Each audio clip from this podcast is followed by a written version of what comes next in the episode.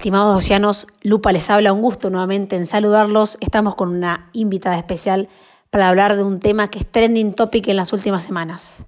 Y no, no es la segunda temporada de Luis Miguel, pero es algo relativamente parecido. Es sobre propiedad intelectual, es sobre patentes. En este caso es la liberación de la patente vacuna COVID-2019. Quédate y escúchanos.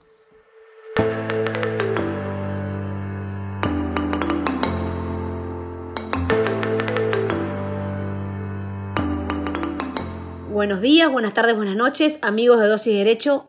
Con nosotros está hoy Pau Carafa. Pau es amiga nuestra, personal, amiga mía personal. Ya tuvo dos episodios con nosotros de propiedad intelectual. Este es el tercer episodio que nos acompaña.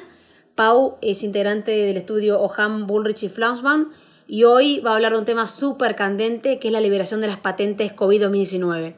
Hola Pau, ¿cómo estás? Hola Lupa, Muchas gracias por la invitación. Es un gusto para mí poder hablar de propiedad intelectual y más poder hablar de este tema que realmente es muy actual y está bastante candente. Así que poder dar un poco de contexto desde el conocimiento del derecho de patentes me parece muy, muy bueno. Gracias. Bueno, y para los oyentes les quiero recordar que ya, ya hicimos un episodio de patentes con Pau, así que ahora brevemente vamos a explicar lo que es una patente, pero para más detalle vuelvan a ese episodio que está muy completo en relación a qué es una patente y damos varios ejemplos y andamos más en el tema.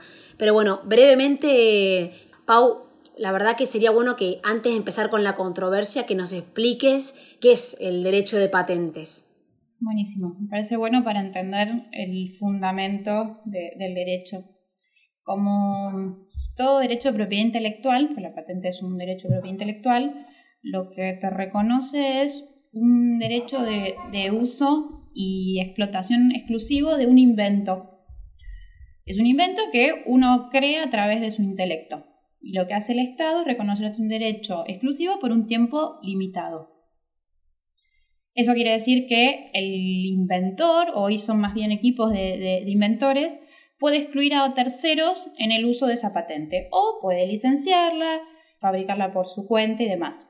Lo importante de, estos derechos es que lo que genera es un incentivo. Imagínense que uno para, para inventar, desarrollar y demás tenés mucha inversión en tiempo y inversión económica. Entonces, para que el inventor pueda recuperar ¿sí? y seguir inventando y seguir dedicándose a esto, necesita un incentivo. Ese incentivo lo genera esta explotación por un tiempo limitado que es exclusivo. Pero así que esta es la palabra clave, es un incentivo.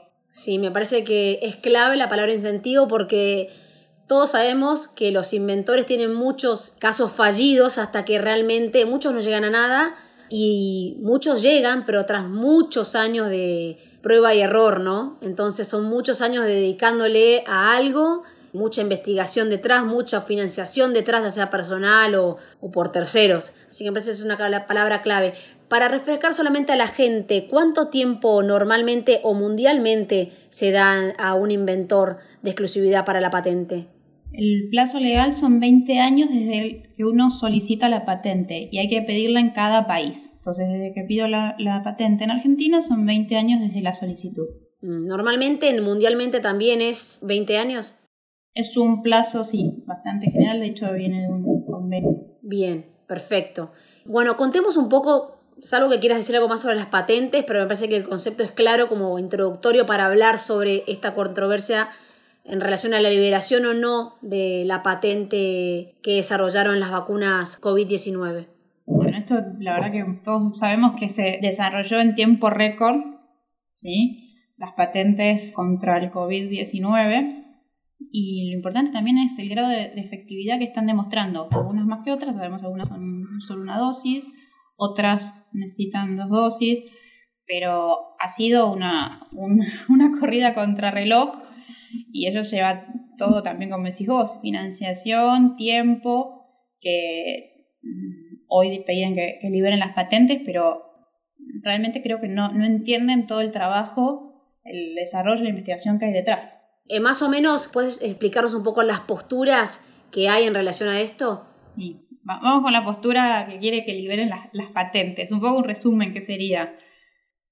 Al hablar de liberar las patentes, lo que pretenden es eliminar directamente el sistema de patentamiento, este derecho exclusivo, y que por ahí la patente la pueda usar cualquier tercero. Entonces es suprimir el derecho de la patente. Eso es lo que, lo que se pide. Empezó un movimiento fuerte, creo que fue a través de Médicos Sin Fronteras, y lo que nos llamó la atención esta semana es que muchas voces de la economía mundial también están adhiriendo a este, a este pedido de liberación de patentes, quizás sin saber realmente el fundamento del sistema de patentes y cuál podría ser la consecuencia de eliminar el sistema de patentes. Así que hay un poco de confusión y se está generando, digamos, con la opinión de, varias figuras importantes. Así que eso nos ha sorprendido en estas últimas semanas. Por eso nos parece bueno ver la, contracara, ¿no? Los que sí defendemos el derecho de patentes, ¿por qué lo, defendemos? Bueno, eh, brevemente en la introducción a lo que es una patente lo, lo, ha, has dicho, digamos, la, el incentivo, la inversión de tiempo y de dinero que, que una patente conlleva. Y normalmente las patentes son algo que, lo puedes decir vos, pero normalmente son algo que sirve para todo el mundo. ¿no? Entonces, siempre van a tener un, uso mundial beneficioso. Sí, a ver, patentes aparte tenemos en todas las ramas de, la industria, la tecnología, hasta en el agro. Hoy claramente las que están en, en boga son las, farmacéuticas y siempre hubo un tema con el tema de la liberación de, de las patentes farmacéuticas porque se plantea como contracara, como contraposición, el derecho a la salud. Y ahí es un punto, por ahí ahora sí, para hablar en particular de la liberación de las patentes farmacéuticas. No creo que reconocer un derecho de patentes se contraponga al derecho de, la salud. Al contrario, todo invento lo que hace es ayudar precisamente a generar desarrollo a favor de la salud. De hecho, el que creó la vacuna es precisamente para poder combatir esta pandemia que nos azota a todos. Entonces, Imagínate que cualquier científico, más las empresas que se dedican a esto, en definitiva hacen un aporte para mejorar la salud. En general es para mejorar la, calidad de vida. De hecho, se extendió hoy la edad de, los ancianos, la calidad de vida, gracias a, estos desarrollos. Y hoy en particular, en menos de un año, de vida. la expectativa de vida, gracias. En menos de un año tenemos una vacuna que realmente está esperando a todo el mundo en tiempo récord, como decís vos, y esos tiempos normalmente los logran los privados, ¿no? Con un incentivo fuerte, que es resolver una problemática actual con un buen caudal de dinero si se resuelve rápido, y eso lo tienen los privados. Los públicos, los, digamos, los organismos públicos o los estados están destinados a otra cosa, tienen otros problemas. Eh, no se pueden abocar a. no tienen el tiempo ni los recursos para abocarse rápidamente a resolver de la manera que lo hicieron los privados este tema tan complejo. Sí, en, en realidad obviamente lo, eh, las figuras más importantes en este, en este mundo farmacéutico son los laboratorios, pero también en todas las ramas de, de, la investigación también hay organismos públicos que, que, colaboran, pero eso tampoco quiere decir que si, por ejemplo, hay un, un acuerdo entre un organismo público y uno privado, que creo que acá sí todos pusieron, remaron para, para conseguir las patentes, que eso deje que cualquier otro laboratorio pueda utilizarlo. Entonces, será de, la, del organismo privado público, de la alianza que se haya hecho, pero no de todo el mundo. Sí. Eh, creo que es claro, a mi modo de ver también, el tema de, del incentivo que decís vos.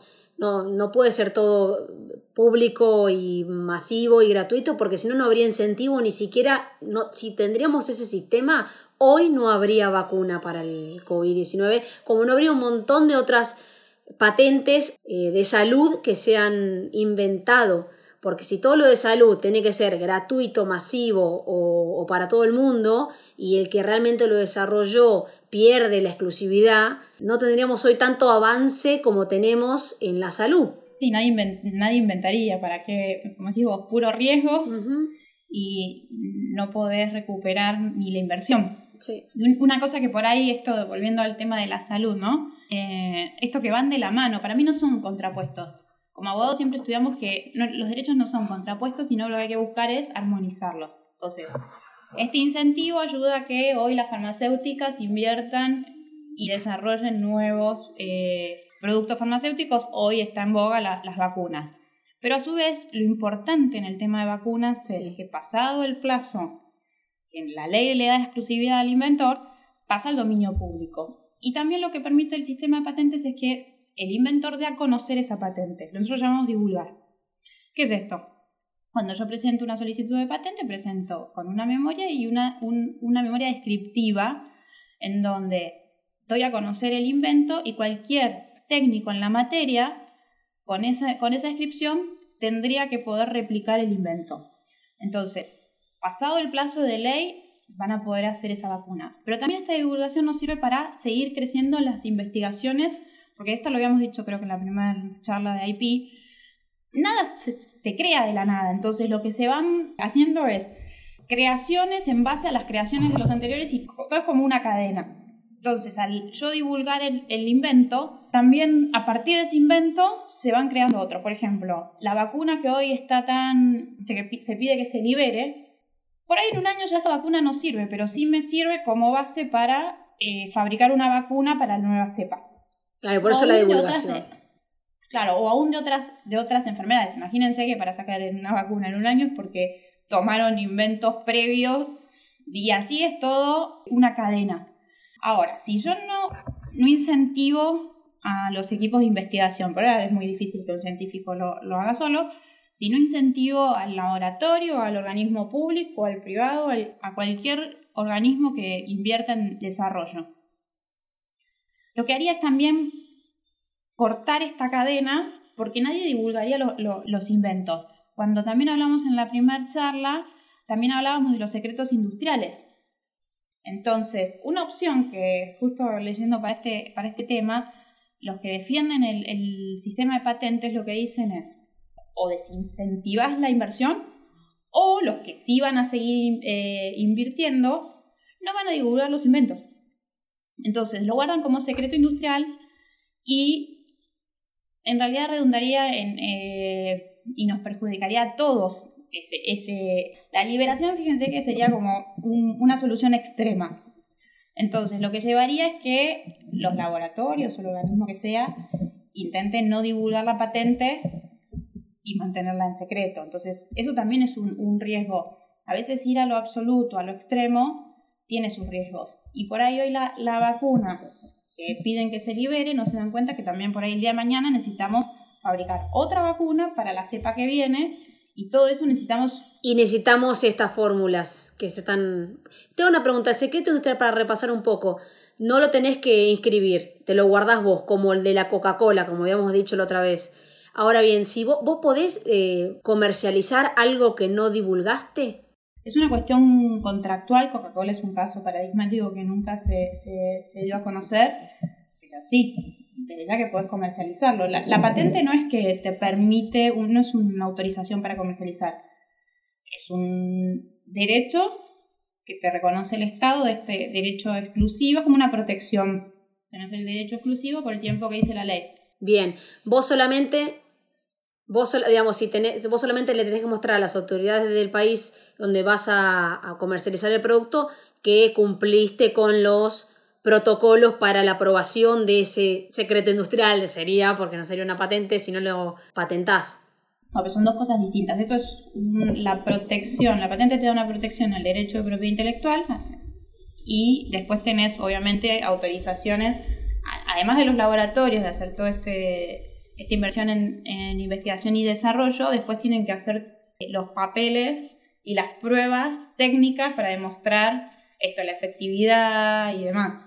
Eso es aparte y se presentan los distintos ANMAT o lo que... Perfecto, se puede, digamos, se puede preservar, la pregunta era, ¿se puede preservar ese know-how de la patente y cumpliendo con los demás requisitos para poder comercializarla. Sí, por eso, justo una, de, unos argumentos de los pro patentes es esto, ¿no? Eh, se dice que es la teoría contractualista, que yo te reconozco este derecho y vos a cambio divulgás el invento, contribuís al sistema de, de investigación y desarrollo y al tiempo que venció la patente pasa al dominio público. Es todo como, digamos, tiene su, lógica y su reglamentación y su equilibrio ya legal. Y hablando de equilibrio legal, este es un punto re importante en tema de, de patentes y emergencias sanitarias como las que estamos viviendo. La misma ley de patentes, en todo el mundo también hay mecanismos similares, reconoce un sistema o un mecanismo, como lo quieran llamar, para poder permitir a otros laboratorios producir la patente aun cuando no medie el consentimiento del laboratorio, que se llama eh, licencias obligatorias. En general, si no media una circunstancia excepcional como la que estamos viviendo, el titular de la patente puede decidir si autoriza hacer el invento a una empresa, a otra, y negocia un precio de la regalía, royalty, como quieran llamar, libremente ante situaciones extremas como la que estamos viviendo, si por ejemplo algún laboratorio no produciría las vacunas o no autoriza a otro, no se ponen de acuerdo, pide un precio realmente excesivo, está este mecanismo. Entonces, la misma ley tiene esta válvula de escape, ¿no? No tengo que liberar, como, a ver, deliberar es directamente suprimir. Es, como decís vos, es muy extremo. Liberar es muy extremo suprimir el derecho. Es muy extremo. Hay otro mecanismo como el que estás comentando, es un punto más intermedio que resolvería este caso excepcional, claro. por la situación excepcional que estamos viviendo.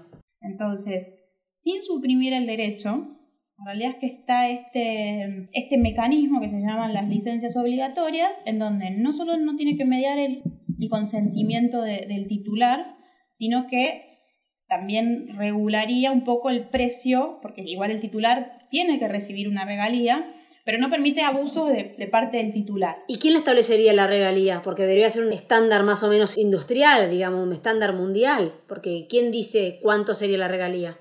Tengo entendido que en nuestro país tendría que ser el INPI, el, como el órgano jurisdiccional, si hay algún inconveniente, eh, pero nunca, en Argentina nunca se dio. Bien. Pero bueno, también eso implica una retribución justa para el titular. Digamos, lo limita en el sentido de que no puede libremente no poner a disposición el, invento de un laboratorio si lo quiere producir y regularía un poco el tema del precio que se pide, porque no es abuso. Pero eso no quiere decir suprimir la patente. Entonces, está en un caso así excepcional regulado algún mecanismo. Ya legalmente se, reconoció. Además de lo, del, digamos, la limitación en el tiempo, que ya sabemos que, está, y equilibra este derecho eh, exclusivo por un tiempo.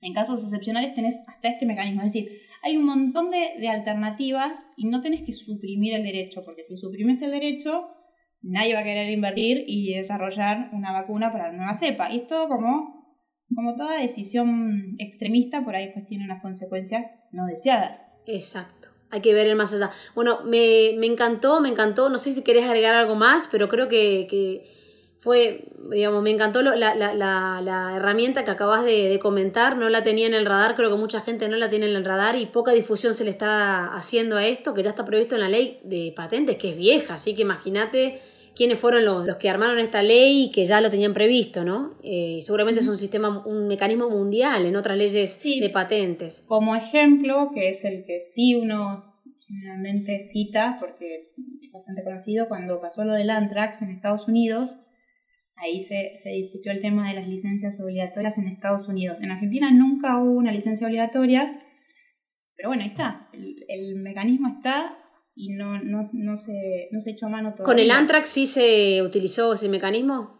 En Estados Unidos sí. Muy bien. Lo que, un poco, nada, resumiendo esto, ¿no? Sí. Como que a la ligera, por ahí sin conocimiento del derecho de patentes, las herramientas que hay, directamente se levantó la bandera de suprimir el derecho exclusivo. Quizás lo que hay que ver es por qué el derecho exclusivo y cuáles son las alternativas para eh, limitarlos, que ya están en, en el tiempo, pero también en casos excepcionales hasta la ley lo tiene reconocido. Perfecto. Eso es un poco lo, lo por ahí el, que dice liberen las patentes no lo sabe, entonces está bueno conocer este trasfondo del derecho de patentes. Y otra cosa que por ahí también va de la mano, ¿no? Que por ahí el problema que tenemos hoy no es de, las patentes en sí, sino que no es, no, es un tema de, capacidad de los laboratorios de producir y también el, el encargado de, es el Estado el de regular toda esta situación y asegurar las vacunas. Entonces, por ahí también se está perdiendo un poco el foco, ¿no?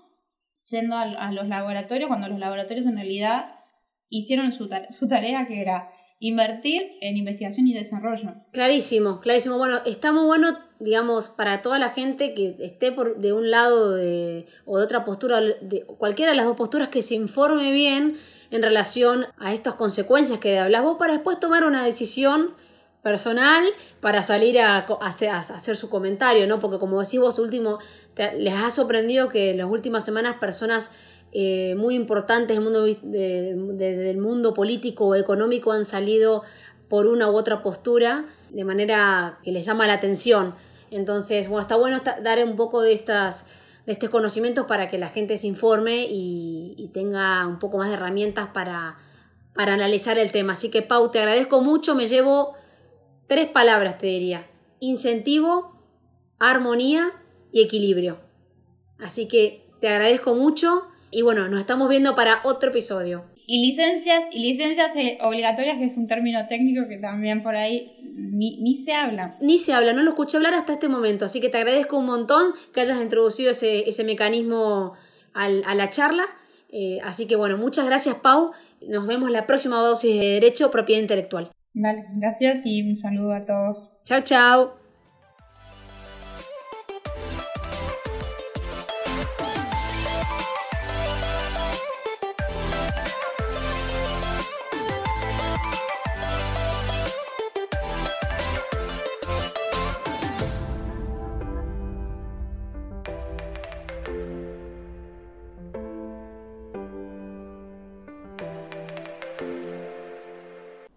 Te gustó este episodio, no te olvides que hay muchos más en la plataforma de audio que elijas. Estamos en Spotify, en Apple Podcasts, en YouTube, en todos lados. Así que no te olvides de ir y buscar lo que necesites. También recordá que nos puedes encontrar en redes sociales, la que uses como dosis de derecho, y ahí no te vas a perder nada. Por último, no te olvides, porque es muy importante, no frenar estas ganas de compartir estos episodios con tus amigos y colegas y rankearnos en la aplicación que uses.